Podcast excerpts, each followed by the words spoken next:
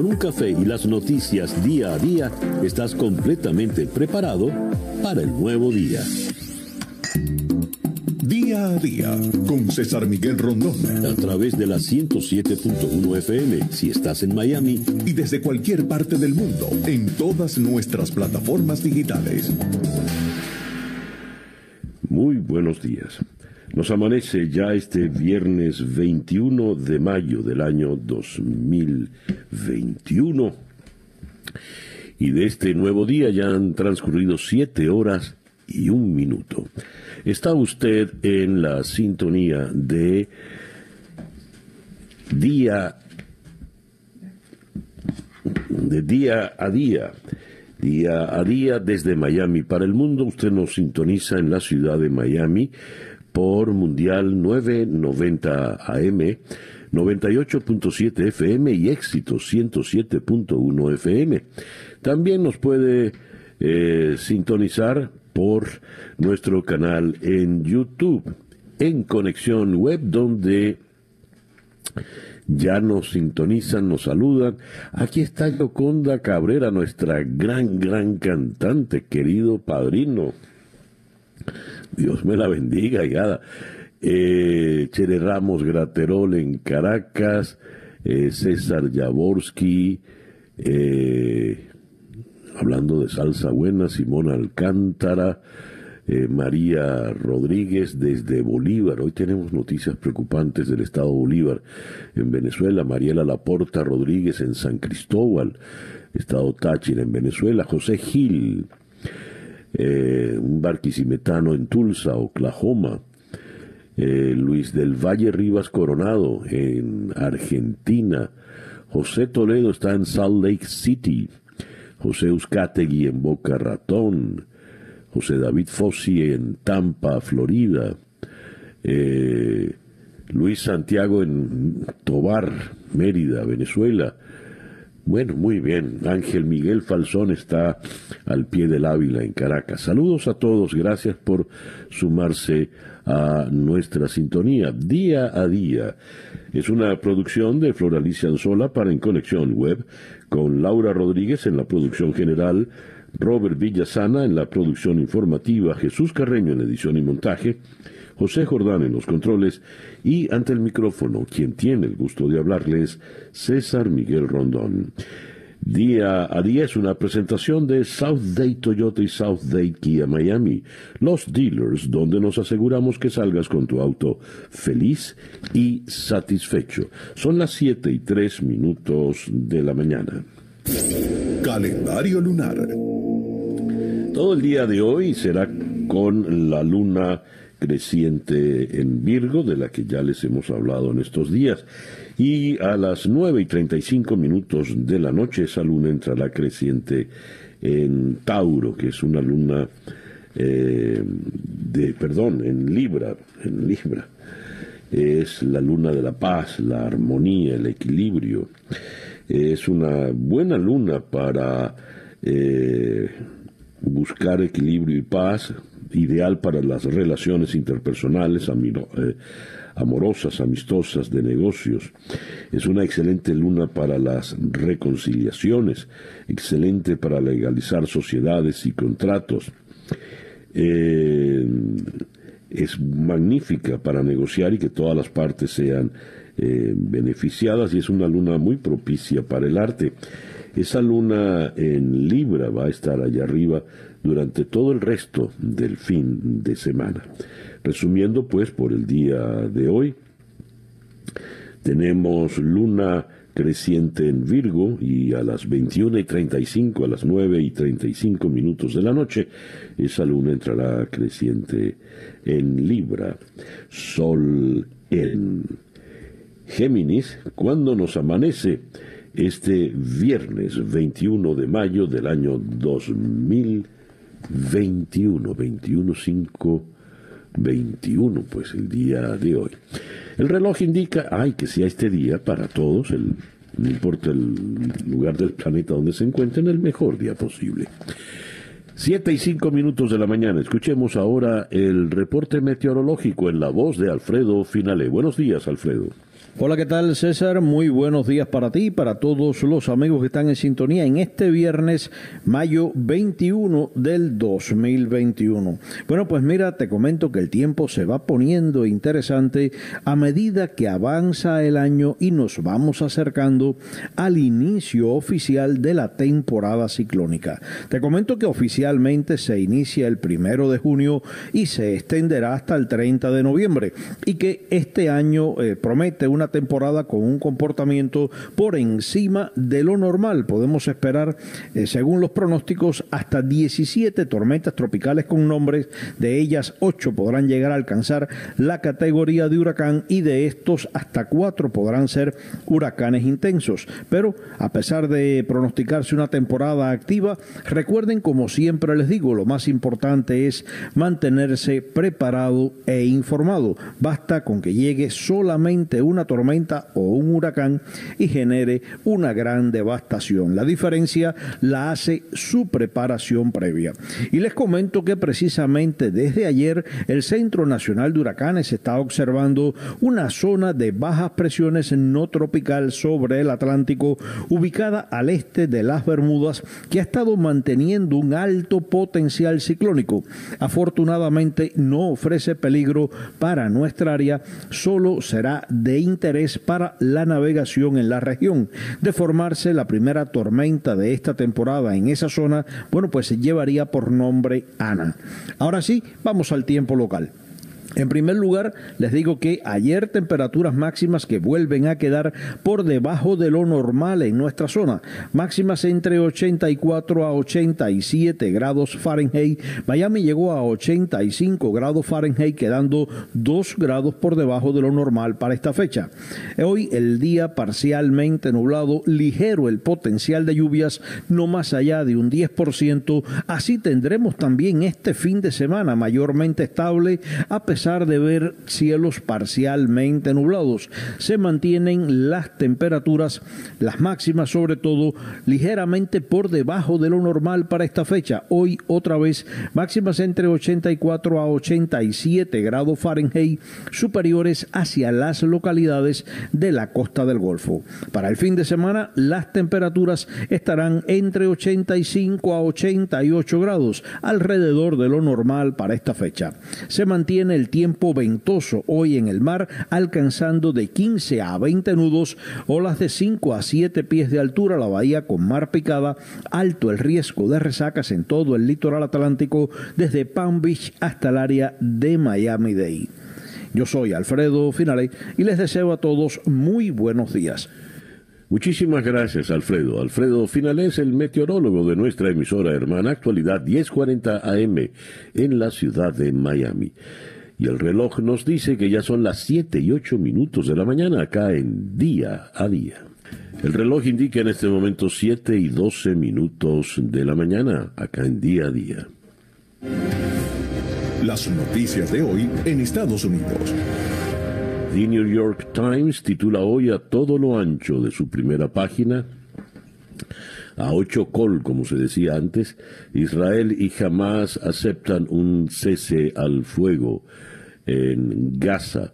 Más de 250 muertos, la mayoría civiles, mientras el mundo mantiene eh, la, atención muy clara sobre eh, esta especie de tregua. La foto en primera página es extraordinaria porque nos muestra a una casa en Khan Yunis, en el sur de Gaza, donde vemos dentro de una habitación a un mm, misil israelí que entró en la habitación por la ventana, la ventana está destrozada, desmarcada por completo, eh, cayó sobre la cama, la cama queda también destrozada, todo está en escombros, el misil no estalla y lo que deja son los destrozos. Y un joven pues se asoma por la ventana. Una foto insólita.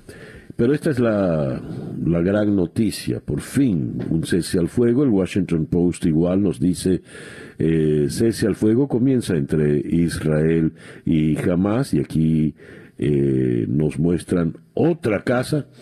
En esta vez es una cocina un par de mujeres tratan de llevar cierta normalidad cuando el techo se ha derrumbado por la caída de un, misil. Esta fotografía del Washington Post también es en, esta es en Ashkelon, eh, Israel.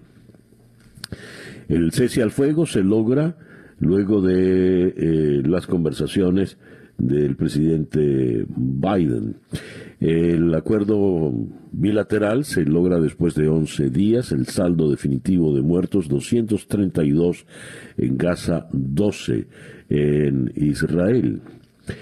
El Washington Post también destaca acá que en el Capitolio se aprueba la ley eh, para el presupuesto de seguridad de eh, el Congreso.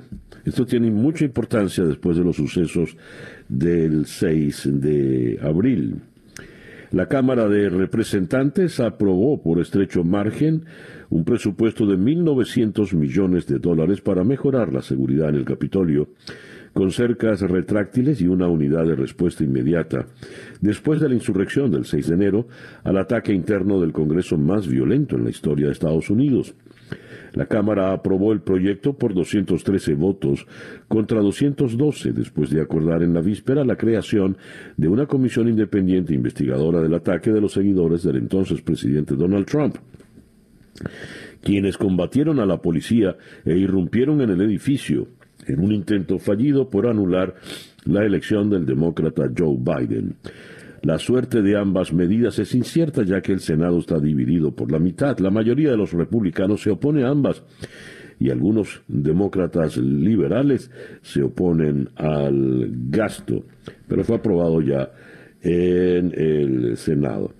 Regresando al tema de Gaza, el secretario de Estado Anthony Blinken anunció que viajará a, al Medio Oriente para reunirse tanto con sus homólogos israelíes como con los palestinos para ahora abordar los esfuerzos de recuperación tras los enfrentamientos. Como pudimos leer, eh, la participación de Estados Unidos fue determinante en el eh, logro por fin del cese al fuego. Regresando al plano doméstico, Estados Unidos cerrará centros de detención denunciados por abusos. Un centro de detención de Georgia, en donde mujeres afirman que fueron sometidas a procedimientos médicos no solicitados. Y una cárcel de Massachusetts, donde hubo denuncias de condiciones inhumanas, ya no se usarán para detener a inmigrantes, según informó el gobierno. El Departamento de Seguridad Nacional anunció que cancelará sus contratos con la agencia pública local que administra el centro de detención en North Dartmouth, Massachusetts, y con la empresa privada que opera el centro de detención del condado Irving, en Georgia. Cualquier individuo que Estados Unidos considere que debe permanecer detenido será trasladado a otra instalación, según informó el secretario de Seguridad Nacional Alejandro Mayorkas, cuando anunció la medida que había sido solicitada por los defensores de los inmigrantes. Tenemos eh, también que eh, la Comisión de Comercio del Senado aprobó ayer la nominación de Eric Lander como el principal asesor científico del presidente Biden. El último puesto vacante en el gabinete. Lander, un genetista y director fundador del Broad Institute del MIT y Harvard, fue el principal autor del primer estudio que anunció los detalles del genoma humano el llamado Libro de la Vida. Está nominado como director de la Oficina de Políticas de Ciencia y Tecnología de la Casa Blanca, un puesto que Biden elevó al rango del gabinete. Y pronostican agitada temporada de eh, huracanes en el Atlántico. La Oficina Nacional de Administración Oceánica y Atmosférica, la NOAA, pronosticó que la temporada de huracanes, que se extiende de junio a noviembre, tendrá entre 13 y 20 tormentas con nombre. De 6 a 10 de estos meteoros se convertirán en huracanes y entre 3 y 5 serán de gran intensidad con vientos superiores a los 177 kilómetros, según los pronósticos de la agencia. Desde 1990, una temporada típica cuenta con 14 tormentas con nombre. Siete huracanes y tres ciclones de gran magnitud, cifras que han ido en aumento en décadas recientes. Existe el 60% de probabilidad de que esta temporada sea más agitada de lo normal y apenas un 10% de que tenga menor actividad de lo habitual según la agenda.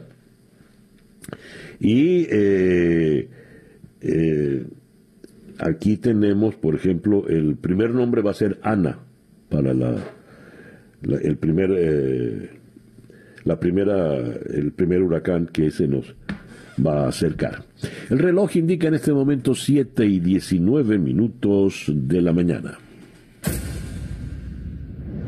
Estas son las noticias de Venezuela. Tenemos eh, en habitantes de Caracas y cuatro estados del interior reportaron fallas eléctricas esta mañana temprano tuvimos comunicación con familiares en Caracas y nos dijeron para variar no hay luz. Eh, lo que tengo acá es de El Pitazo. Hasta horas de la tarde, las zonas más afectadas eran los estados de los Andes venezolanos, Mérida, Táchira y Trujillo. En horas de la mañana se registró un apagón en Maturín y al menos cinco parroquias se quedaron sin el servicio eléctrico. Eh, Usuarios de Twitter indicaron que en Mérida, Trujillo y Táchira hubo un apagón general eh, y como les comentábamos, pues temprano o en el día de hoy no hay luz en la ciudad de Caracas, en ciertos sectores de Caracas. Em, Venezuela deuda 18 millones de dólares del mecanismo COVAX, según la Organización Panamericana de la Salud. Según la voz de América, a Venezuela todavía le faltaría completar una parte del pago del mecanismo COVAX, iniciativa de inmunización liderada por la Organización Mundial de la Salud, pero al país podrían llegar las vacunas contra el COVID en julio, según la Organización Panamericana de la Salud. El doctor Ciro Ugarte, director de emergencias en salud de la OPS, explicó durante rueda de prensa que el país ya había adelantado poco más de 101 millones de dólares correspondientes al pago del mecanismo.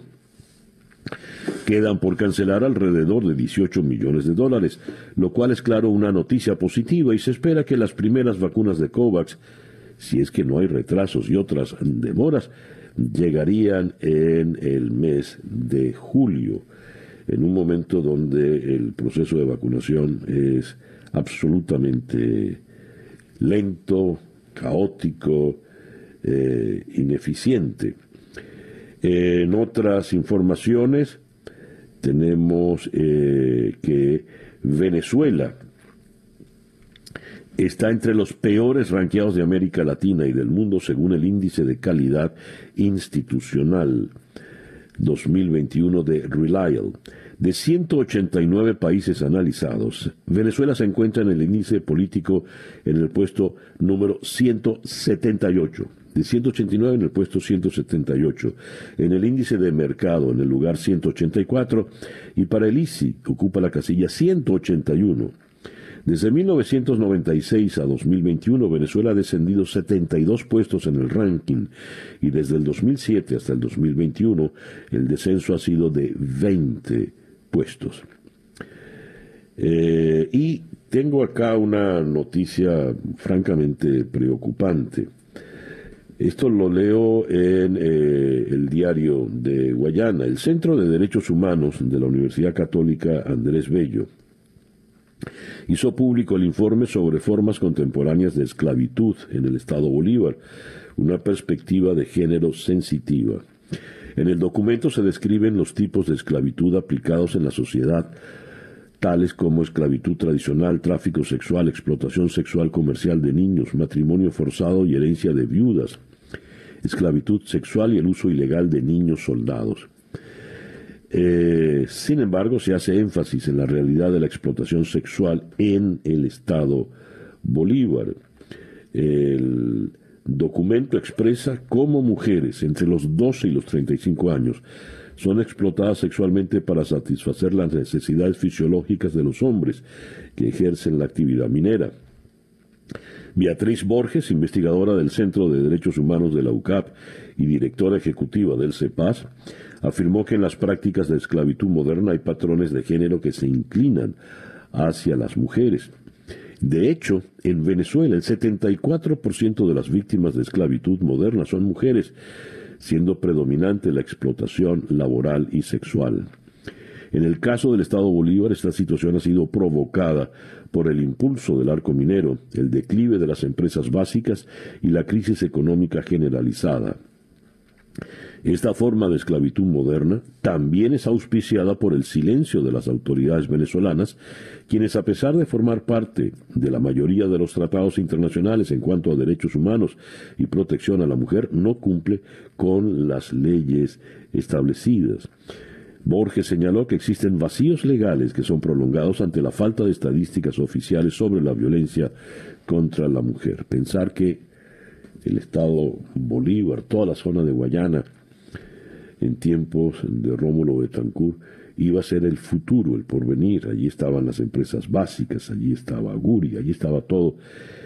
Y en lugar de ir al, futuro, al siglo XXI, retrocedimos pues en, en, la historia los tiempos de la peor esclavitud y la minería. El reloj indica en este momento las 7 y 24 minutos de la mañana. Escuchas día a día con César Miguel Rondón. Nuestra ronda de entrevistas para el día de hoy, viernes 21 de mayo, la vamos a comenzar en Washington con Gustavo Alegret, eh, periodista y director de los programas Análisis Político y de Actualidad, Club de Prensa y Cuestión de Poder. La Cámara aprueba el presupuesto de seguridad del Capitolio. Va a ser el tema fundamental para conversar con Gustavo. Y en una ceremonia en la Casa Blanca, el presidente Biden firmó la ley de delitos de odio COVID-19 que fue aprobada por abrumadora mayoría en la Cámara de Representantes, con la cual se busca combatir y reducir los ataques contra la población asiático-estadounidense. De allí iremos a, de Washington iremos a Caracas para hablar con la doctora Flor Pujol, directora del Laboratorio de Virología Molecular del IVIC, el Instituto Venezolano de Investigaciones Científicas. Según el IVIC, la variante brasileña del COVID está en 90% de los casos de COVID en Venezuela. Desde abril prácticamente todos los estados presentan la variante brasileña, así lo confirmó la doctora Pujol directora del Laboratorio de Virología Molecular del IVIC. De Caracas iremos hasta Ashdod, al sur de Israel, para conversar con la periodista eh, israelí, directora de la transmisión en español de Radio Nacional de Israel, Rosana, Levin, Roxana Levinson. Con ella abordaremos pues el cese al fuego que ya por fin se logró entre Israel y Hamas. ¿En qué consiste el cese al fuego? ¿Qué condiciones han impuesto? ¿Y cómo se ve el porvenir?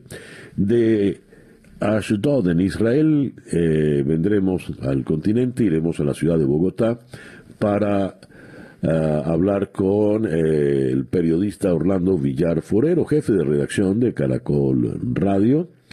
Eh, abordaremos la situación general de Colombia desde el plano político, donde Marta Lucía Ramírez, además de vicepresidenta, es la canciller interina, hasta el plano deportivo. Colombia cae fuera en fuera de lugar, offside, y Argentina se queda con la Copa América. Colombia ha entrado en su cuarta semana de manifestaciones y protestas continuas y por ello la Conmebol ha decidido hacer la Copa América en la Argentina.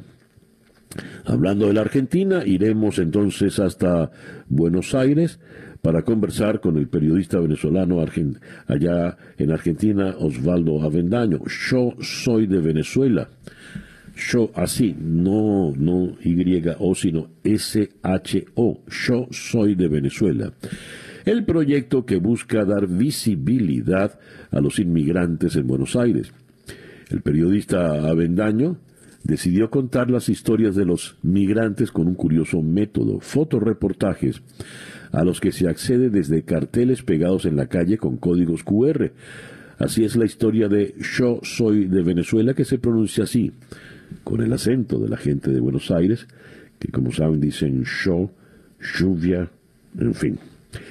Y vamos a cerrar nuestra ronda de entrevistas hoy. De Buenos Aires iremos hasta la ciudad de Londres para eh, conversar con la periodista Gabriela Albernaz, corresponsal de la agencia de noticias Telam.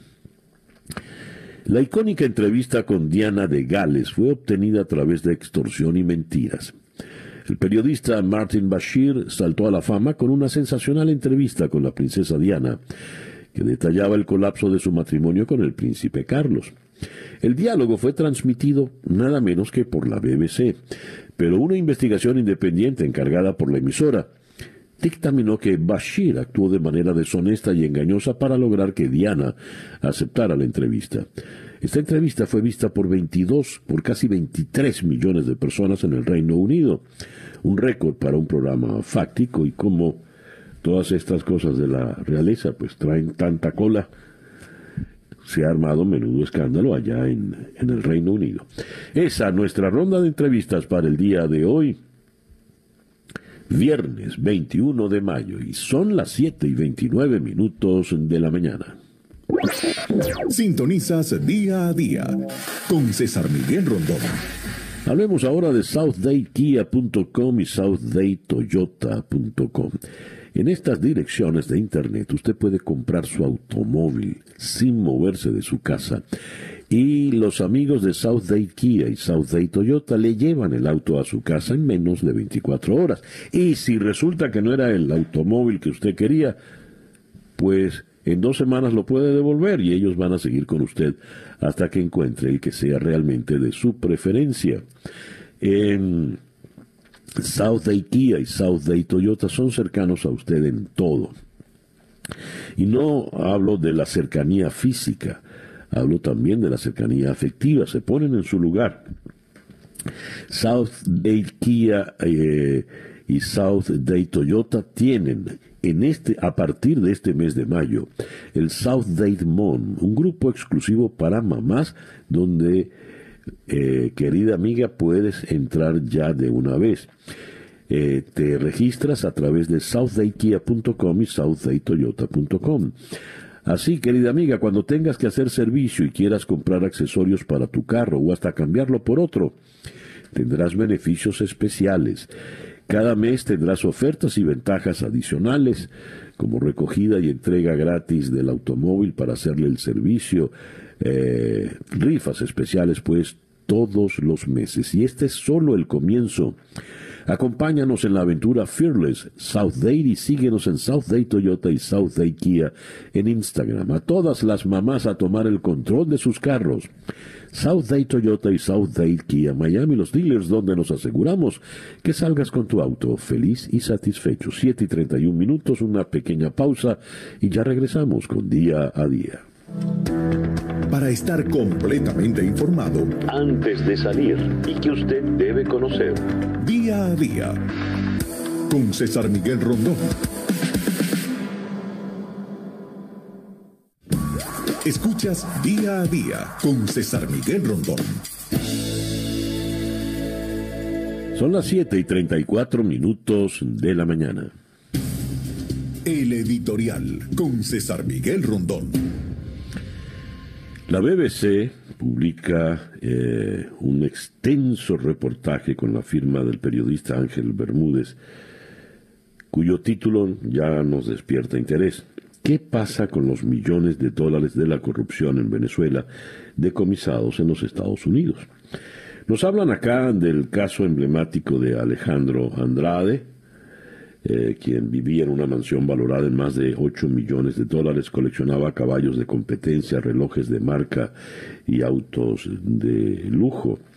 En noviembre de, del 2018, Andrade fue condenado en Estados Unidos a 10 años de prisión por lavado de dinero y se convirtió en la figura más emblemática de las numerosas denuncias de malos manejos de fondos públicos que durante años han surgido en la Venezuela chavista. Este teniente retirado fue guardaespaldas y secretario privado del fallecido eh, Hugo Chávez, quien lo nombró nada menos que tesorero nacional de Venezuela entre el 2007 y el 2010. Eh, Chávez formaba parte directa de toda la corrupción porque nombraba directamente a sus más allegados. Después de Andrade vino la, enfermera. La enfermera fue tesorera también y tiene su escándalo igual allá en, eh, en España. Pues bien, eh, el reportaje es extenso y Andrade, solo Andrade, confiesa haber cobrado sobornos por mil millones de dólares. Ahora, eh, tenemos acá eh, cómo coleccionó caballos, viniendo de la más, eh, de un origen modesto, clase media, un simple tenientico, pues terminó con fortunas inmensas. Ahora, dice el reportaje, Venezuela vivió una bonanza petrolera durante la primera década de este siglo que con algún altibajo se extendió hasta el 2014. Se estima que en ese periodo obtuvo ingresos por un billón de dólares, es decir, un millón de millones de dólares. Jorge Giordani, quien fue ministro con Chávez y luego con Maduro y terminó peleándose con Maduro, denunció la pérdida de unos 300 mil millones de dólares. ¿Dónde están esos 300 mil millones de dólares? He allí el detalle. Algo se ha recuperado, 52 mil millones según Transparencia Venezuela, pero se advierte, Guaidó, por ejemplo, que es reconocido como presidente interino de Venezuela por el gobierno de Estados Unidos desde el de Donald Trump hasta el presente, no tiene acceso a los fondos recuperados en los juicios por corrupción. Y Nicolás Maduro acusa que Estados Unidos se ha apropiado ilegalmente de bienes venezolanos, es decir, él tampoco tiene acceso. ¿El dinero dónde está? ¿Quién lo puede manejar? He ahí el detalle, pero son millones de millones. Son las 7 y 37 minutos de la mañana. Capicúa. El reloj indica 7 y 40 minutos de la mañana acá en día a día. Escuchemos ahora el Coronavirus Update en la voz de Juan Camilo Gómez. Buenos días, Juan Camilo. Buenos días, César Miguel. Hoy viernes 21 de mayo amanecemos en el estado de Florida con más de 2.300.000 casos de coronavirus desde que comenzó la pandemia, que nos han dejado un total de 36.270 muertos. Pero en cuanto a la vacunación, hasta ahora tenemos 17.700.000 dosis administradas. Hay más de 7.840.000 personas totalmente vacunadas, que corresponden a 36.5% de nuestra población. Muchísimas gracias, Juan Camilo. Juan Camilo Gómez es nuestro compañero en la emisora hermana actualidad 1040 AM en la ciudad de Miami. Las 7 y 41 minutos de la mañana. Noticias de Latinoamérica. Colombia cae en offside, fuera de lugar y Argentina se queda con la Copa América. La Conmebol rechazó el pedido del gobierno colombiano de postergar una vez más la Copa América que debe comenzar este 13 de junio, por lo que el país andino ya no acogerá el torneo que ahora solo compete a Argentina, aunque cambios habrá para acomodar a la programación 15 partidos. La Conmebol argumentó que la propuesta colombiana no es viable por razones relacionadas al calendario internacional de competiciones y a la logística del torneo. La inestable situación que se vive en Colombia es la determinante en esto. Recordemos que también ocurrió con un mundial que había organizado eh, Colombia y a última hora hubo que trasladarlo a México. Hablando de la Argentina, Argentina ha vuelto a cerrarse. El presidente Alberto Fernández decretó la paralización total de las actividades no esenciales y toque de queda desde las 18 horas, es decir, las 6 de la tarde, para frenar la escalada de casos positivos de coronavirus. Los argentinos podrán movilizarse solo en cercanías de su domicilio, lo que en la práctica supone la prohibición de usar el coche y los comercios permanecerán cerrados. Se suspenden así todas las actividades sociales, económicas, educativas, religiosas y deportivas presenciales.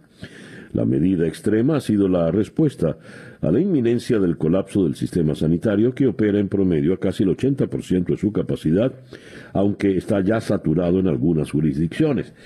Y lo curioso e irónico es que en este contexto, con este cuadro, van a ser eh, la sede de la Copa América.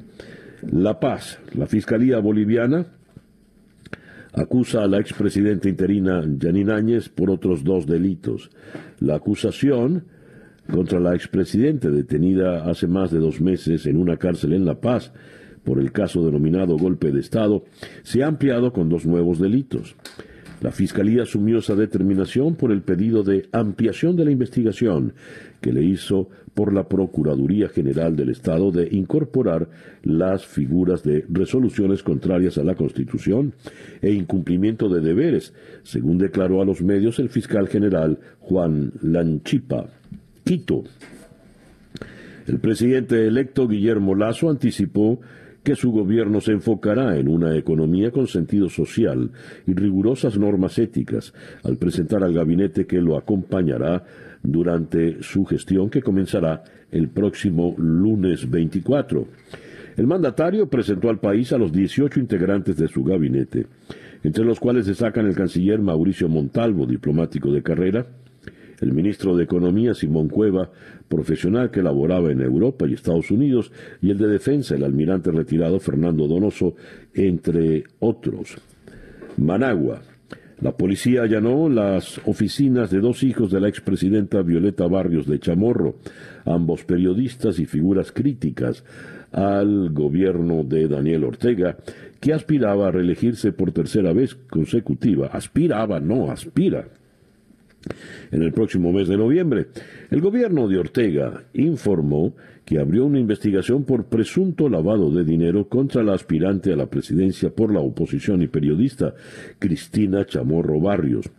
La indagación se produce a menos de seis meses de que se celebren las elecciones generales, en las que Ortega, en el poder desde el 2007, busca, como decíamos, un nuevo mandato. Siete y cuarenta y cinco minutos de la mañana. La información del mundo día a día. Israel y el grupo militante palestino Hamas acordaron alto al fuego después de más de una semana de conflicto que dejó cientos de muertos, la mayoría de ellos palestinos. La tregua marca el fin del derramamiento de sangre inmediato, pero probablemente dejará ambos lados más separados que nunca. En los últimos 11 días, los ataques aéreos israelíes mataron a 232 palestinos, incluidos más de 60 niños, según el Ministerio de Salud dirigido por Hamas. Al menos 12 personas en Israel, incluidos dos niños, han muerto a causa del fuego de militantes palestinos desde Gaza. Moscú. Putin amenaza con romperle los dientes a quien busque morder a Rusia. El presidente de Rusia, Vladimir Putin, ha amenazado con romperle los dientes a quien busque morder a Rusia para hacerse con una parte de su territorio. Todos quieren dar una mordida o pretenden hacerse con una parte de nuestro territorio. A, eso les, a esos les digo que les romperemos los dientes para que no puedan morder, fue la reacción de Putin. Eh, siguiendo en Rusia, el director del Servicio Federal Penitenciario, Alexander Kalashnikov ha comparecido ante los medios de comunicación rusos para asegurar que el estado de salud del principal líder opositor del país, Alexei Navalny, se está recuperando más o menos. Con el objetivo de presionar a las autoridades para que permitieran que sus propios especialistas pudieran atenderle en la prisión de los dolores que padecía en la espalda con insensibilidad en las piernas, Navalny inició una huelga de hambre el pasado 30 de marzo, a la que, tras perder 20 kilos de peso, puso fin el 23 de abril, haciendo caso a los encarecidos ruegos de, sus médicos. Kalashnikov ha afirmado ahora que el disidente ruso pesa 82 kilos, se alimenta normalmente y tiene posibilidad de comunicarse con su familia. Pero no deja de ser irónica y sospechosa la frase del médico oficial Navalny se está recuperando más o menos. ¿Usted se recupera o no se recupera? Ceuta. La policía bate las calles de Ceuta para expulsar a decenas de inmigrantes tras un acuerdo con Rabat. La policía ha recorrido desde la madrugada las calles de Ceuta en busca de marroquíes que accedieron a la ciudad de forma irregular durante la crisis fronteriza. El objetivo de estas redadas era localizar el mayor número de inmigrantes para proceder a su expulsión. Interior acordó con Rabat una fórmula que le permite expulsar de forma express y en grandes grupos. Cada dos horas las fuerzas marroquíes abren la puerta del puesto fronterizo y permiten la entrada de entre 40 y 50 personas, según han confirmado fuentes policiales. Con relación al, caso de, eh, de Ceuta, eh, tengo en el diario eh, El Mundo de Madrid esta información importante en primera página. Rabat engañó a los niños vía redes. Les dijo, Cristiano juega en Ceuta. Hizo viral un falso partido de fútbol en la ciudad buscaba desestabilizar a España no poder devolverlo a Marruecos de forma automática. Imagínese usted, les inventó. Por eso es que se fueron todos estos muchachitos hasta, hasta Ceuta. Y cerramos en Londres. Un informe interno cuestiona los métodos con los que la BBC obtuvo su entrevista a la princesa Diana.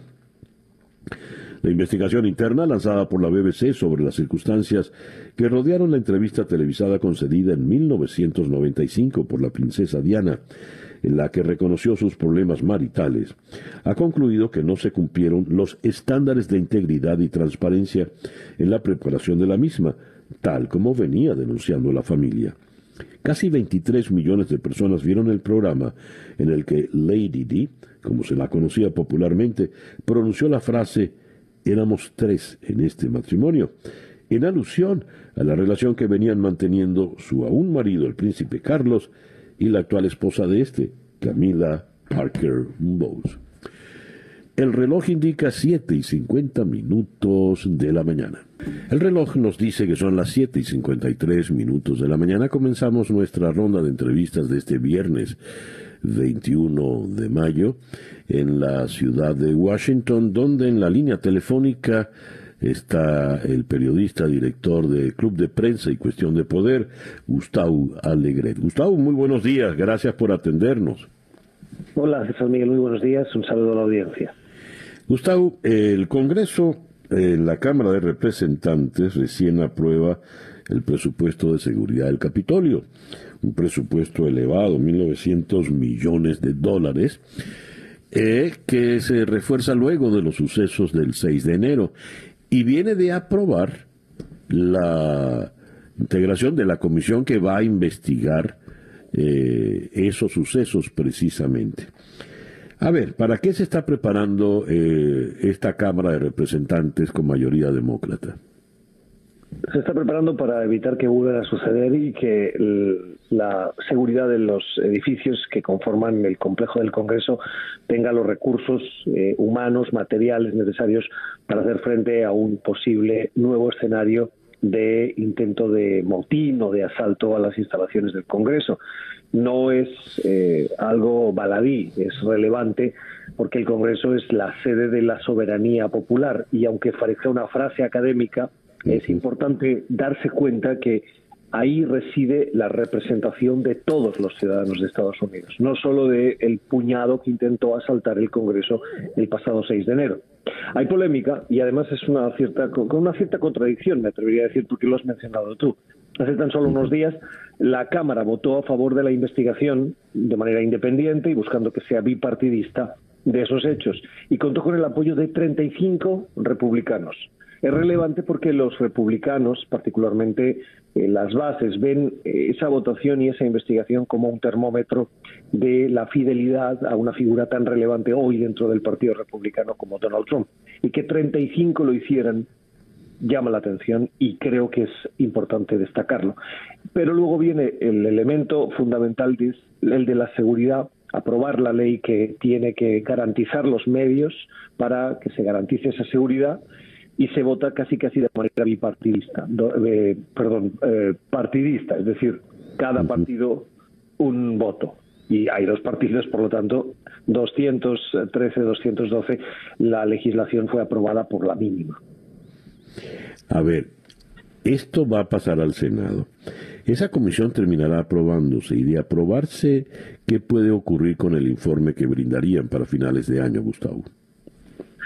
¿Te refieres a la comisión de que investigaría los hechos del 6 de enero? Eh, no, sé, no, sé si se va a aprobar. Fíjate, eh, César Miguel, que es, es eh, un camino ah, con más sombras que luces.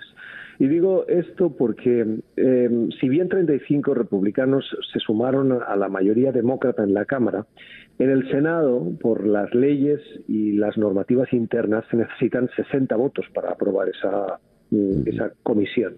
Y hoy los demócratas tienen 50. Cuando hay empate, vota la vicepresidenta que ejerce como presidenta de la Cámara Alta. Pero en este caso no hay empate, por lo tanto son 50 votos. como mucho ha habido la simpatía de algún, digo simpatía pero no confirmación, de algún republicano. Pero que uno o dos pudieran votar no sería suficiente como para alcanzar esos 60 votos. Y Mitch McConnell, que es el líder de la minoría, yo creo que tiene la mirada puesta en las elecciones de medio término, donde él podría, aspira seguramente, a recuperar el liderazgo de la Cámara Alta, volver a ser el líder de la mayoría en el Senado y por lo tanto está haciendo un ejercicio de eh, estrategia política, en mi opinión, em, diciendo ahora que no ve con buenos ojos esa comisión. Una comisión, por cierto, que tardaría unos meses y que eh, eh, continuaría llamando a testigos, lo cual mediáticamente continuaría generando ruido, noticias, poniendo el foco sobre algo que a los republicanos, particularmente los moderados, no les interesa, que es recordar el asalto al Capitolio el 6 de enero. Esos votos son necesarios y los busca McConnell para su partido para recuperar el control de las cámaras, particularmente el Senado, en esas elecciones de medio término que se tienen que llevar a cabo el año que viene. ¿Cómo está el Partido Republicano puertas adentro, Gustavo? Lo digo porque tenemos el caso de McConnell, ¿no? Eh, se distancia de Donald Trump en las postrimerías de la administración Trump, abiertamente se pelean y queda aislado. Y tienes personajes que están muy militantes al lado de Trump y otros que marcan distancia. En medio de esto sacrifican a una conservadora emblemática, eh, buena representante de lo que es el espíritu de ese partido, como es la señora Cheney. ¿Qué pasa allá adentro? Pasa que el partido tiene dos almas, eh, igual que el Partido Demócrata, seamos sinceros, el Partido Demócrata también tiene dos almas, la más centrista, la más moderada, que en algunos casos, como el senador, por ejemplo, demócrata de Virginia Occidental, uh, Manchin, que vota algunas veces con los republicanos, porque pues su manera de ver las cosas hace que sea más conservador que eh, liberal. Y luego tenemos a eh, la representante Ocasio Cortés, que es eh, absolutamente liberal de la línea de Bernie Sanders. Lo que pasa es que cuando un partido está en el gobierno, sus diferencias quedan más diluidas de puertas afuera, porque eh, tienen la acción de gobierno y por lo tanto avanzan sus agendas de una manera más discreta internamente, porque pueden. Pero cuando se trata de estar en la oposición y de recuperar posiciones de poder y de recuperar el control de las cámaras o aspirar a ganar la presidencia, esas diferencias afloran mucho más. Y también es cierto um, que la mayoría de los medios le ponen mucha atención a esas tensiones internas, a esas pulsiones que hoy tiene el Partido Republicano, que se exacerbaron con la figura de Trump, una figura uh, poco habitual o poco uh, ortodoxa en cuanto a lo moderado. Eh, el Partido Republicano hoy no es el partido de Lincoln, no es el partido de Reagan, es el partido de Trump. Eh, es un partido que abjura de los tratados de libre comercio, eh, que reniega de la inmigración y la ve como una amenaza. Ah, ni Reagan ni Lincoln eh, estarían en esa línea, y mucho menos los Bush. por lo tanto, si uno va a la esencia del Partido Republicano, esa que probablemente representa Liz Cheney hoy, esa es minoritaria. Y el partido ha dado un viraje y hay que recordar que la Cámara de Representantes se renueva cada dos años, no cada cuatro. Por lo tanto, la figura de Trump es muy influyente y Trump está siendo muy activo y muy perspicaz en identificar a aquellos representantes en los estados que le son fieles para continuar haciendo grande Trump, desde el punto de vista del movimiento de Trump ese partido en la Cámara de Representantes. Pero en el Senado es un poco distinto, porque los senadores, por esencia constitucional, tienen periodos de seis años, lo cual les permite alejarse de los ciclos electorales y hacer votaciones que puedan eh, generar ruido entre sus votantes, pero que crean que sean más adecuadas para el país. Y por lo tanto, al ser una Cámara más reflexiva, alejada del ruido electoral, del ciclo constante de votaciones, esos se mantienen y pueden discrepar. Em, y por lo tanto, ah, esas pulsiones hoy son más evidentes. ¿Por qué? Porque el partido está pensando en las elecciones de medio término y en qué pasa en las elecciones del 2024. Esas elecciones presidenciales en las que eh, Joe Biden será muy mayor. Si ya fue el presidente más viejo escogido en la historia de Estados Unidos, imagínate si aspira a la reelección. Muy interesante todo esto. Gustavo, muchas gracias por atendernos en esta mañana. Un gusto siempre estar contigo. Un abrazo. Gracias a Gustavo Alegret, eh, director de Club de Prensa y Cuestión de Poder desde la ciudad de Washington. Ocho y un minuto de la mañana, una pequeña pausa y ya regresamos. Día a día. El reloj indica en este momento ocho y ocho minutos de la mañana. Capicúa. Vamos hasta la ciudad de Caracas, donde en la línea telefónica está la doctora Flor Pujol directora del Laboratorio de Virología Molecular del IBIC, el Instituto Venezolano de Investigaciones Científicas. Flor, muy buenos días, gracias por atendernos. Hola César Miguel, el gusto es mío. Flor, eh, tengo varias noticias que tienen que ver con el COVID. Una, la Academia Nacional de Medicina ha dicho que al ritmo de vacunación que estamos llevando, eh, el ritmo un tanto caótico, tardaríamos 10 años en inmunizar a toda la población, asumiendo que mm, en esos 10 años la población no va a crecer, sino sería solo la que está hoy, lo cual agravaría el problema. Pero has eh, brindado una información eh, importante. El 90% de los casos de COVID que se han registrado en Venezuela son de la variante brasileña.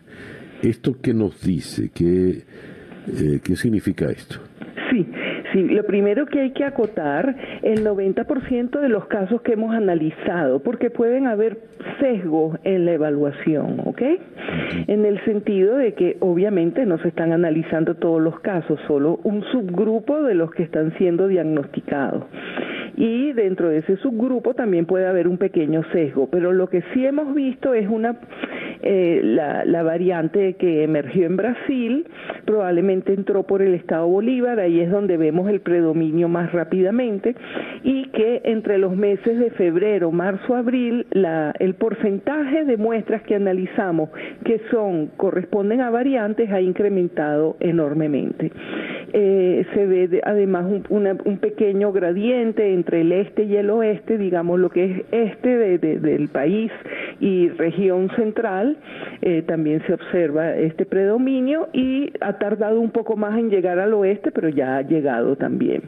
¿Qué significa? Estamos haciendo un método rápido para poder detectar las variantes porque no tenemos la capacidad de secuenciación que se tiene, por ejemplo, en el Reino Unido, donde han secuenciado 140 mil aislados es un genoma relativamente grande para para lo que es un virus ARN y nosotros lo que hacemos es una porción que nos permite ya detectar mutaciones claves que nos permiten decir si esta muestra es variante. Pues, ¿qué significa que circule la variante que emergió en Brasil?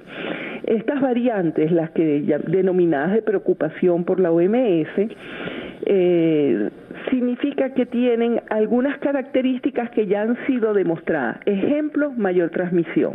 Las, las cuatro variantes que son aceptadas de preocupación, la última que se aceptó es la que emergió en la India, eh, tienen una mayor afinidad hacia el receptor, la, proteína. Entonces eso, eso sencillamente les permite abrir la puerta de la célula más fácilmente.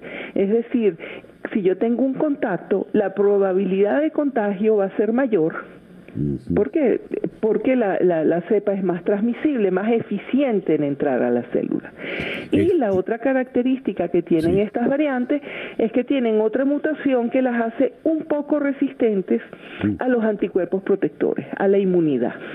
Eso significa que puede haber algunos casos de reinfección y que algunas personas vacunadas van a cursar la infección a pesar de tener la inmunidad provista por la vacunación.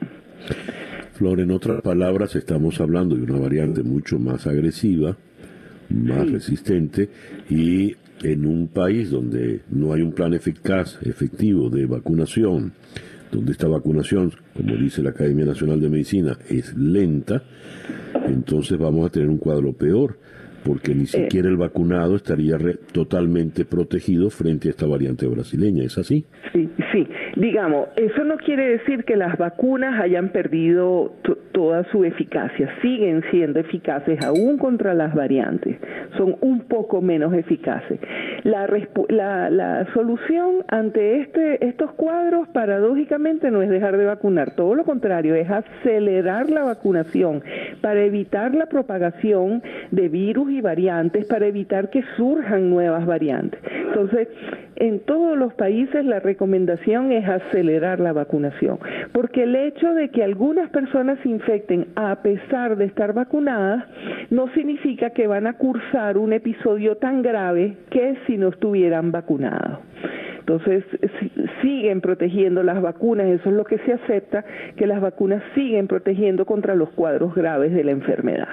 Y al fin y al cabo eso es lo importante, porque si esta enfermedad fuera un resfriado común, pues no, no estuviéramos todos de cabeza y no se hubiera eh, tenido este éxito casi milagroso de tener tantas vacunas. Sí, la, la recomendación es tener acceso lo más prontamente a vacunas en Venezuela y acelerar con un plan de vacunación que se conozca, pues eh, transparente, rápidamente, empezando a terminar la vacunación del personal de salud, que, que no se ha terminado, después las personas mayores con comorbilidades, etcétera, ir bajando en los grupos etarios para cubrir, se habla de un 60-70% de la población que tiene que estar eh, vacunada para acceder a la famosa inmunidad de rebaño que nos ayuda a bajar eh, drásticamente la incidencia de esta infección. Todo eso es lo que debería ser y qué es lo que ocurre en la práctica, en la realidad en este momento, Flor. Sí, está eh, la, vacunación, las dosis que han llegado, no primero no se conoce bien cuál, cómo han sido administradas y faltan muchas dosis por llegar al país para poder acceder a esta esperada inmunidad de rebaño. Esperemos que el mecanismo COVAX se logre llegar a un acuerdo para que se logre a través del mecanismo COVAX, la OMS eh, proporciona eh, un 20% de las necesidades de cada país. No es todo, pero este cubriría ya una parte importante de las necesidades. Flor, te agradezco inmensamente que nos hayas atendido en esta mañana. Gracias a ustedes por el interés. un abrazo. La doctora Flor Pujol es la directora del Laboratorio de Virología Molecular del IBIC, el Instituto Venezolano de Investigaciones Científicas, nos habló desde la ciudad de Caracas. Son las 8 y 15 minutos de la mañana acá en Día a Día. Día a Día con César Miguel Rondón. Y de Caracas vamos ahora hasta Ashdod, al sur de Israel, donde en la línea telefónica está la periodista, conductora eh, del programa en español de Radio Nacional, Nacional de Israel, Roxana Levinson.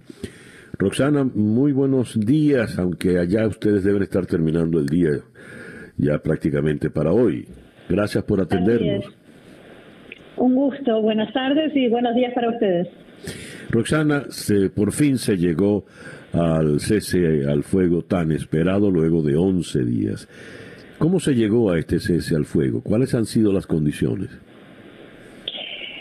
Afortunadamente, sí, hemos, eh, estamos comenzando a disfrutar de lento retorno a la normalidad y eh, cómo se llegó al cese de fuego en realidad fue gracias principalmente a la mediación de Egipto, pero también, la, por supuesto, el empujón de Estados Unidos, la ayuda de Naciones Unidas, eh, y en alguna medida también la Unión Europea, principalmente Francia. Ahora, en cuanto a las condiciones, hay distintas versiones. Del lado de Hamas, eh, Osama Hamdan, uno de sus líderes, dijo esta madrugada que la condición que aceptó Israel para eh, llegar a este cese de fuego, que no es un acuerdo de paz, eh, fue retirarse del monte del templo o la mezquita de Al-Aqsa en Jerusalén y del barrio de Jarrah, donde está pendiente la eh, evacuación o la confiscación de propiedades. Al mismo tiempo, casi unos segundos después, eh, fuentes del gobierno israelí desmintieron esto, pero en forma categórica, y dijeron que el cese de fuego es incondicional, que ninguna de las dos partes aceptó ninguna condición. Lo volvió a decir este mediodía el primer ministro Netanyahu en una declaración especial que hizo. No hubo condiciones para este cese de fuego. Y este tema aquí en Israel es, también para Hamas es especialmente importante porque en realidad ese es el objetivo de, esta escalada militar. Jerusalén eh, y en el eh, del lado israelí es muy importante para Netanyahu porque desde la derecha y desde la, extrema derecha lo están criticando y presionando desde unas horas antes, cuando el alto el fuego ya era inminente, por lo que pudo haberle concedido a Hamas. El, el hecho de que se afirme, Roxana, que el cese al fuego es eh, incondicional, eh, no es creíble, porque mm, si no, no se hubiese llegado a un cese al fuego tan, tan rápido. Y ya señalaste la participación de Egipto, muy importante, y el empujón definitivo por parte del, gobierno de Estados Unidos. Ahora, el señor Netanyahu está en este momento, políticamente hablando, en una circunstancia no precisamente cómoda. Tiene juicios por corrupción y no ha logrado conformar eh, un gobierno. Ve, veámoslo desde ese punto de vista. ¿A qué le está apostando el señor Netanyahu en este momento? ¿Qué sería lo ideal para él? Primero, antes de responder esta pregunta, quiero, quiero comentar algo sobre esto que decía de que no sería lógico, pero la lógica de Medio Oriente es otra. Eh, y en el momento en que jamás vio que ya no podía avanzar, que ya no, no tenía ningún logro demasiado grande como para mostrar a su gente, y el ejército israelí le dijo al nivel eh, político, eh, hemos agotado el banco de objetivos, ahí se llegó al cese de fuego. Por eso es posible que se haya llegado sin condiciones. En cuanto a la situación de Netanyahu, en realidad eh, depende a quién se le pregunte. Salió mejor parado de lo que pudo haber sido si eh, Dios no permita hubiese habido miles de víctimas de un lado o de otro si hubiese habido alguna de esas situaciones que se salen por completo de control. Pero al mismo tiempo eh, está muy cuestionado y hay incluso dentro de su propio partido quienes dicen que obviamente no fue él quien provocó todo esto por motivaciones políticas, pero sí que podía haberse, eh, podía haberlo estirado un poquito más de lo necesario para ganar tiempo y que la otra parte, que es quien tiene el mandato ahora para formar gobierno, no logre hacerlo. En definitiva, lo que Netanyahu está buscando a nivel político son las quintas elecciones seguidas en dos años. Lo que él quiere ahora es tener una mayoría en el Parlamento que le permita eh, promulgar una ley de elección directa del primer ministro, que el Parlamento quede en pie, así como está, cosa que los legisladores no tengan miedo de perder su lugar y entonces no se le vuelvan en contra, y él eh, ser eh, uno de los dos candidatos sería él y del otro lado Yair Lapid, el jefe de la oposición, en, el, en una situación en la que, o en una perspectiva en la que él está seguro de que ganaría y por mucha diferencia. Eso es lo que está buscando Netanyahu. Ya. Roxana, el secretario de Estado Anthony Blinken va a viajar próximamente a la región y básicamente se va a reunir tanto con Askenazi, el, el ministro israelí, con personeros de Hamas, para lo que llaman la recuperación. ¿Qué nos puedes comentar al respecto? Bueno, en realidad, eh, más allá de la recuperación y de cuánto esta vez eh, la comunidad internacional, más allá de prometer eh, fondos y ayudas a la franja de Gaza cumpla, porque prometer prometen siempre, y por el momento el único país que está ingresando dinero y en forma constante y en proyectos eh, no solo humanitarios, sino también de infraestructura es Qatar. Eh, ahora los esfuerzos yo creo y al mismo tiempo espero que los esfuerzos se, pongan más allá de la reconstrucción en el esfuerzo diplomático, en tratar de ver cómo se sigue a partir de ahora para reforzar a la autoridad palestina y no a Hamas, para dejar eh, rezagados a los extremistas y volver a tratar de sentar a una mesa de negociaciones al, liderazgo moderado de los palestinos que está en Ramallah y no en la franja de Gaza con eh, el gobierno de Israel. Eh, creo que hacia allí está apuntando, hoy lo decía el ministro de Defensa, Benny Gantz, en esta declaración de mediodía, el ejército ha terminado eh, el operativo, ahora es el momento de la diplomacia. y todo parece indicar por también las conversaciones, por ejemplo, cuando el presidente norteamericano Biden tuvo una de sus primeras conversaciones telefónicas de estos días con Netanyahu, también habló con el presidente de la autoridad palestina, Mahmoud Abbas. O sea, creo que hacia allí eh, están apuntando. Eh, ojalá no sea, eh, no esté pecando de decirlo porque es una expresión de deseos más que una realidad, ¿no? Pero, pero la lógica indicaría que tiene, que hacia allí tienen que ir. Ya. Roxana, muchísimas gracias por atendernos en la mañana de hoy. Un gusto enorme, como siempre. Igual digo por acá. Muchísimas gracias. Roxana Levinson es la conductora del programa en español de la Radio Nacional de Israel desde Ashdod, al sur de Israel. El reloj indica en este momento 8 y 23 minutos de la mañana. Día a día.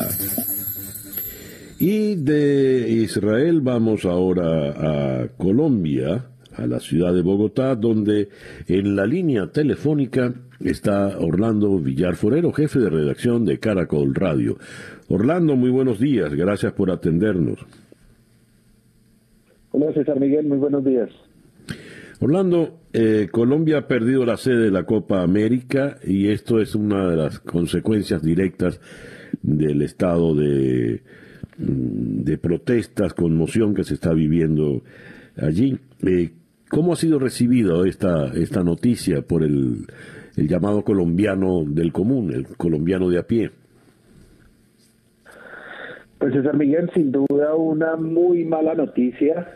Eh, la realización de la Copa América era un motivo de alegría, de unión entre los colombianos. Eh, se invirtieron eh, solamente en arreglo de estadios más de 12 mil millones de pesos, esos son alrededor de unos eh, pues eh, tres, mil dólares, estoy, el, cálculo 300 mil dólares, perdón.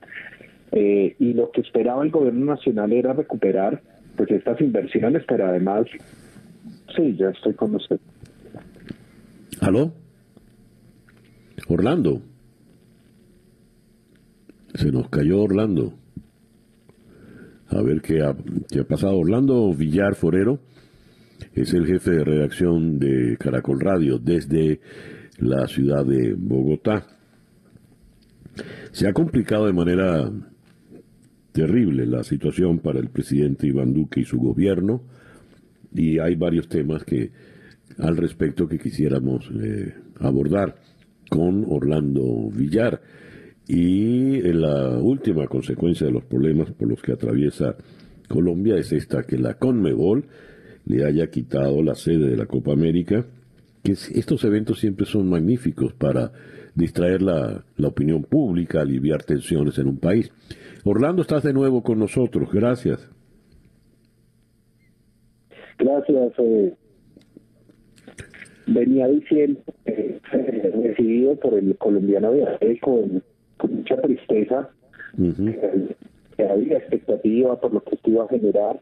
Por supuesto, estamos en medio de la pandemia, se tenía claro que había unas restricciones, pero eh, se esperaba la llegada, por lo menos, de algunos turistas, se esperaba que las personas salieran al menos a establecimientos de comercio, ya que no se podía ingresar a los estadios, al menos disfrutar de la fiesta del fútbol, de toda esta tensión que se está viendo.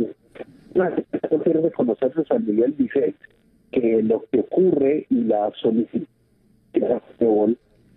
fue una petición para que se aplazara la Copa América hacia final de año, teniendo en cuenta que eh, se pudiese ingresar al menos un aforo pequeño a los estadios. Y ese era el motivo de elevar esta solicitud. Esa es la posición oficial del gobierno de Colombia. Por supuesto, lo que hablan los analistas de esta materia es que toda una de Colombia, una salida digna que la situación política y social que se vive actualmente por el paro nacional y las protestas, la situación de orden público también que se ha generado, pues llevó a que se diera una dificultad muy grande de realizar hacia mediados de junio. Orlando, ¿y cuál es la situación que se está viviendo en este momento? Eh, porque se han calmado las manifestaciones, tengo entendido, ¿no? Sí, las manifestaciones, eh, digamos aquí hay que diferenciar muy bien, eh, César, César Miguel, entre lo que tiene que ver con la protesta pacífica, las personas que han salido y que salen a las calles a reclamar y a por lo que ha sido el manejo de la paz. La desigualdad social que vive el país y otras que se dan medio de esas manifestaciones los vándalos que han salido a, eh, digamos, robar, a dañar la infraestructura pública, a vandalizar establecimientos como bancos y comercios. Entonces, el gobierno dice que tiene identificados infiltrados dentro de ellos no solamente integrantes infiltrados de guerrillas, eh, de grupos armados ilegales, de grupos al servicio del narcotráfico, pero la, el, problema y lo que reclama la es que se ven esas capturas. Si se tienen identificadas estas personas, pues ¿por qué no han sido capturadas? Las capturas realmente son mínimas. Algunas personas que son captadas en video, ellos dicen que son estructuradas para dañar eh, y estigmatizar las manifestaciones, pero la verdad es que en materia de investigación se está avanzando sin dinero anoche, tarde, la noche, la madrugada, el gobierno nacional estuvo dialogando con los eh, voceros del Comité Nacional del Paro, que de alguna manera se han reconocido como los promotores de la protesta, y lo que han ido al menos inicialmente en el día de hoy y esperar que de esta manera puedan lograr acuerdos para, para conjurar toda esta situación. Ya. Orlando, muchísimas gracias pues por atendernos en esta mañana. Orlando Villar Forero es el jefe de redacción de Caracol Radio desde la ciudad de Bogotá. 8 y 29 minutos de la mañana. Una pequeña pausa y ya regresamos en día a día. Sintonizas día a día con César Miguel Rondón. El reloj indica que son las 8 y 37 minutos de la mañana. En la América Latina tenemos cualquier cantidad de acentos. Hay países donde internamente hay, hay acentos. En México identificamos como acento mexicano fundamentalmente el acento de la parte de, la capital, del DF y zonas aledañas. Pero es muy distinto el acento del norte eh, o el acento del sur. Los yucatecos hablan de una manera muy particular. Igual ocurre en, en Colombia muy distinto hablan los bogotanos de los eh, colombianos de la costa, en Venezuela, por no hablar de los diferentes acentos entre gochos, eh, zulianos, orientales. Los argentinos, por ejemplo, tienen un acento muy curioso. La, bien sea la L o la Y, la Y, la pronuncian de una manera muy, muy fuerte. Lluvia, dicen eh, o yo, el yo es, una, es muy, muy fuerte. Pues bien, haciéndose eco de ese sonido fuerte del yo argentino, un joven periodista venezolano ha tratado de visibilizar eh, la situación de los migrantes venezolanos en Argentina. Y se ideó una campaña bajo el título de Yo soy de Venezuela. Yo, S-H-O, yo soy de Venezuela. El periodista en cuestión es eh, Osvaldo eh, Avendaño, quien en este momento está desde Buenos Aires en la línea telefónica. Osvaldo, muy buenos días, gracias por atendernos. Hola, buen día y gracias a ustedes por la invitación, justo para visibilizar un poco más lo que es esta iniciativa de fotoperiodismo independiente que bien mencionabas. Eh, se llama Yo Soy de Venezuela. A ver, me parece la idea brillante, de verdad, y el show es, magnífico, ¿no? ¿Cómo llegaste a esto, Osvaldo? Bien, la iniciativa eh, comenzó en 2019 como una necesidad personal de tratar de poner mi granito de arena y mi profesionalismo para, para visibilizar lo que ocurre con la migración venezolana acá en Buenos Aires. Y traté de combinar mis áreas de, conocimiento, que son el periodismo, y mi pasión, que es la fotografía. Y se me ocurrió hacer eh, el proyecto de Yo Soy de Venezuela desde el nombre, la génesis del proyecto, quería visibilizar lo que es la cultura argentina con la cultura venezolana y qué mejor forma de reflejar lo que es la cultura argentina que utilizar el voceo propio del, dialecto porteño, que está reconocido igual como, como un, dialecto por la Real Academia Española y que diferencia esa forma de hablar del, del argentino que es su acento y, es el porteño, que es ese yo, ese voceo que tienen característico. Entonces, yo soy de Venezuela, tiene también desde su nombre esa mezcla de cultura que es parte de lo que está ocurriendo con la migración venezolana, que eh, nos estamos integrando a otras culturas y estamos creciendo mutuamente. ¿Cómo, cómo funciona el, el proyecto? ¿Qué es Yo Soy de Venezuela? Bien, Yo Soy de Venezuela es una propuesta de fotoperiodismo independiente en, que utiliza tecnología de escaneo de código QR para visibilizar historias de migración y más allá de historias de migración son los sentimientos que puedo captar a través de retratos. la iniciativa, em, la dinámica es pegar carteles en la calle en donde están los retratos que le tomo a los migrantes y debajo del retrato, que son retratos que están editados en blanco y negro, eh, hay un código QR en donde se invita a las personas que estén en la calle y se topen con estos carteles a que los escaneen y puedan acceder al pequeño relato que tiene todos los detalles de la historia de migración. Y una vez que, eh, muy bien, yo voy caminando por, eh, por corrientes, veo pegado en, algún poste una, el anuncio, la migración venezolana tiene rostro, yo soy de Venezuela y tengo allí el código QR. Lo escaneo. ¿Y qué tengo? ¿Qué obtengo después? Bien, después se redirige a la página del proyecto que es eh, yo soy de venezuela.wordpress.com y allí es en donde están alojados cada uno de los relatos que acompañan a los diferentes retratos de los participantes de la iniciativa. Allí eh, son unos relatos cortos en donde se combinan también con siete retratos, porque cada historia de los participantes están acompañados con siete retratos de, de, los participantes justamente. Entonces pueden ampliar un poco más la historia de migración y es esto como la consigna que dice el proyecto ponerle rostro a la migración venezolana, es que puedan ver la cara de los migrantes que son ciudadanos, que tienen sus motivos, todos tienen diferentes razones por las cuales salieron de Venezuela, unas más apremiantes que otras, pero todos coinciden en que eh, salieron para buscar una mejor condición de vida y son lo que se están retratando allí en, los relatos. Además, más allá del texto, porque no quise apelar a, la narrativa de la desgracia, porque vi que la mayoría de los proyectos de migración eh, se fundamentan mucho en lo que es el texto o están solamente en Internet y dije, bueno, vamos a darle un vuelto de tuerca para poder visibilizar la migración venezolana de otra forma. Entonces, qué mejor manera que em, contar lo que son las emociones, porque sentía que esa parte humana de la migración venezolana no se estaba contando tampoco las contradicciones de emociones con las que convivimos los migrantes. Y allí es cuando nace la parte de la fotografía también para captar esas emociones. A ver, ¿cuántas personas has incluido en el proyecto? ¿Cuántos testimonios tienes?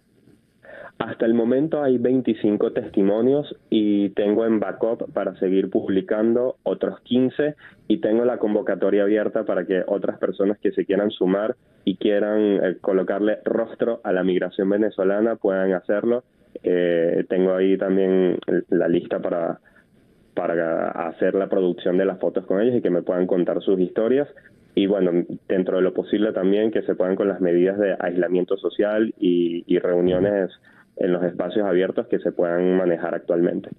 Osvaldo, eh, ¿qué características tienen así en líneas generales estas 25 personas? Todos migraron para buscar mejores condiciones de vida fuera de Venezuela, para tener un crecimiento personal y hasta profesional también. Todos coinciden en que la situación, la crisis económica, política y social de Venezuela no les iba a permitir seguir creciendo, seguir desarrollándose y por eso eh, buscaron un país para comenzar de cero. Eh, escogieron Argentina y esto es algo en el que todos coinciden. Uno, porque es un país que están abiertos a, la migración, es un país que la cultura del migrante la tienen bien establecida en su ADN, inclusive en la Constitución, y también por la facilidad del trámite migratorio, en donde eh, pueden acceder rápidamente a, los papeles y estar legales acá en Argentina sin un trámite migratorio tan extenso como pueden ser otros países que piden algunos requisitos más más complicados de conseguir. Entonces, en eso coinciden también y coinciden en que eh, los reconocen como venezolanos, uno por el, el, carisma o la forma de expresarse eh, las palabras que usan ya los argentinos aquí la tienen muy internalizada y automáticamente cuando escuchan un, pana, un chamo o el acento, eh, ellos manifiestan, los que participan del proyecto dicen, a mí me reconocen como venezolano porque reconocen mis palabras. Y, por ejemplo, tengo algunos gochos en el proyecto y dicen, me, me sorprende que ya saben y me dicen, vos sos de los Andes. Eh, porque ya el argentino también está empezando a reconocer esos diferentes acentos que nosotros tenemos dentro de Argentina. Y otro de los puntos en común es que eh, conocen también la gastronomía venezolana. Los participantes dicen que cuando se relacionan con argentinos, lo primero que le preguntan es, che, el pequeño, muy bueno el pequeño. Eh, entonces son parte, elementos de nuestra cultura, ya sea el acento, como bien lo mencionabas al comienzo de, la entrevista, que todos tenemos diferentes acentos, o temas como el gastronómico, que el argentino ya está internalizando también en su cultura. ¿Cuántos eh, venezolanos aproximadamente hay en, en, Argentina en este momento, Osvaldo? De acuerdo con la plataforma de, de monitoreo de migración que tiene la ONU, Actualmente hay más de 200.000 venezolanos en Argentina. Esto lo convierte en el cuarto país con la comunidad más grande de venezolanos en Latinoamérica. Ya. Osvaldo, te felicito por esta iniciativa tan, tan ingeniosa y original. Gracias por atendernos. No, muchas gracias a ustedes por la iniciativa y quienes quieran ver un poco más pueden hacerlo a través de arroba yo soy de Venezuela en Instagram o eh, yo soy de Venezuela.wordpress.com. Muchísimas gracias por el espacio. Osvaldo Avendaño, periodista venezolano en Buenos Aires. El reloj indica en este momento 8 y 47 minutos de la mañana. Día a día con César Miguel Rondón. Y de Buenos Aires vamos ahora a la ciudad de Londres, donde en la línea telefónica está la corresponsal en Londres de la agencia Telam, Gabriela Albernaz. Gabriela, muy buenos días, muy buenas tardes por allá. ¿Qué tal? Buenos días, buenas tardes, Miguel, ¿cómo estás? Muy bien, gracias por atendernos, Gabriela. No, por favor. A ver, menudo escándalo se ha armado por eh, la manera como la BBC se pudo adquirir la entrevista que hace ya más de casi 30 años se le hizo a Lady D. ¿Por qué el escándalo tantos años después, Gabriela? Bueno, esta es una investigación que se inició eh, a raíz de, esta entrevista. Evidentemente debe haber quedado algo ahí. no debe haber no debe haber habido una conformidad con una investigación que hizo la BBC también interna. Y bueno, este juez eh, eh, un ex juez de la Corte Suprema, eh, John Dyson, inició una investigación independiente y bueno, mm, detectaron que, el entrevistador en ese momento, Martín Bashir, que renunció hace muy poco a la BBC por problemas de salud, había actuado de manera engañosa y, había falsificado documentos para, para, para obtener esa entrevista, ¿no? Que eh, fue una famosa entrevista donde, digamos, fue muy eh, una gran primicia para, para la BBC y en ese momento fue eh, la princesa Lady Di fue admitió la relación extramatrimonial que, tenía su, de su, su, marido con, con el príncipe Carlos con el, príncipe Carlos con Camila Parker Bowles. Discúlpeme eh, eh, Bashir eh, este, violó gravemente las reglas al mostrar al hermano, inducir al hermano de, de, Diana, mm, mostrándole extractos bancarios falsificados que sugerían que se pagaba a, la gente para espiar a su hermana. Bueno, a partir de ahí se inicia toda esta investigación y em, esto eh, también venía un poco a colación con los problemas que tenía Harry con la prensa también, bueno, cuestiones este, que habían surgido el año pasado con su, su esposa, Meghan Markle. Bueno, todo más o menos parte de, de lo, cómo se han comportado los medios británicos con, con la familia real en ese aspecto, ¿no? De, entrar en la intimidad de, de, la familia de esa forma. Pero bueno, lo sorprendente es que la emisora estatal es la que ha tenido este, este gran problema. Y bueno, por esto hoy el, el gobierno británico, bueno, se comprometió en el funcionamiento de la BBC y va a haber una, una investigación, ¿no? Este, eh, más ampliada de, de, lo que pasó, a ver si hay más pruebas y, otras cuestiones que puedan comprometer aún más. Eh, bueno, y después, bueno, por otro lado, el príncipe Guillermo, el hijo este mayor de, de Diana, anoche en un video grabado este también o sea que fue difundido por la propia BBC culpó a la emisora de los fracasos de la de, en esa famosa entrevista y que eso fue lo que empeoró la, la, relación de, de sus padres no y bueno por otro lado después Harry también el, el, el hermano de, del príncipe Guillermo también este culpó a, a, a, los medios, ¿no? Por empeorar esa situación y que nadie se había hecho nada y, que, la, y que su madre murió por culpa de, de, todas estas prácticas, ¿no? Que tenían eh, los periodistas. Así que bueno, un poco. Sí.